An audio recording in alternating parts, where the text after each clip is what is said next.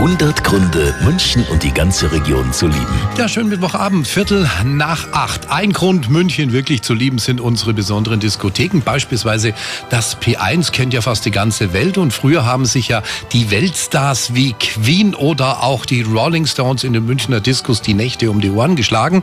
Aktuell ist ja das Hart am Lehmbachplatz so ein besonderer Club. Hier hat auch schon Bruno Mars abgefahrt ohne Ende und wir haben jetzt mal den Miteigentümer Niklas Hoffmann gefragt, warum er München so liebt. Ich bin der Nikias vom Harthaus und ich liebe München, weil ich hier geboren bin und viele andere Städte ausprobiert habe und lange weggezogen bin und ich mich in keiner Stadt so wohl und zu Hause fühle. Ich lebe äh, mitten im Herzen der Stadt am Viktualienmarkt und jeden Morgen, wenn ich hier zur Arbeit gehe beim Viktualienmarkt, dann weiß ich, wenn die Sonne so scheint wie heute, dass ich in der richtigen Stadt lebe.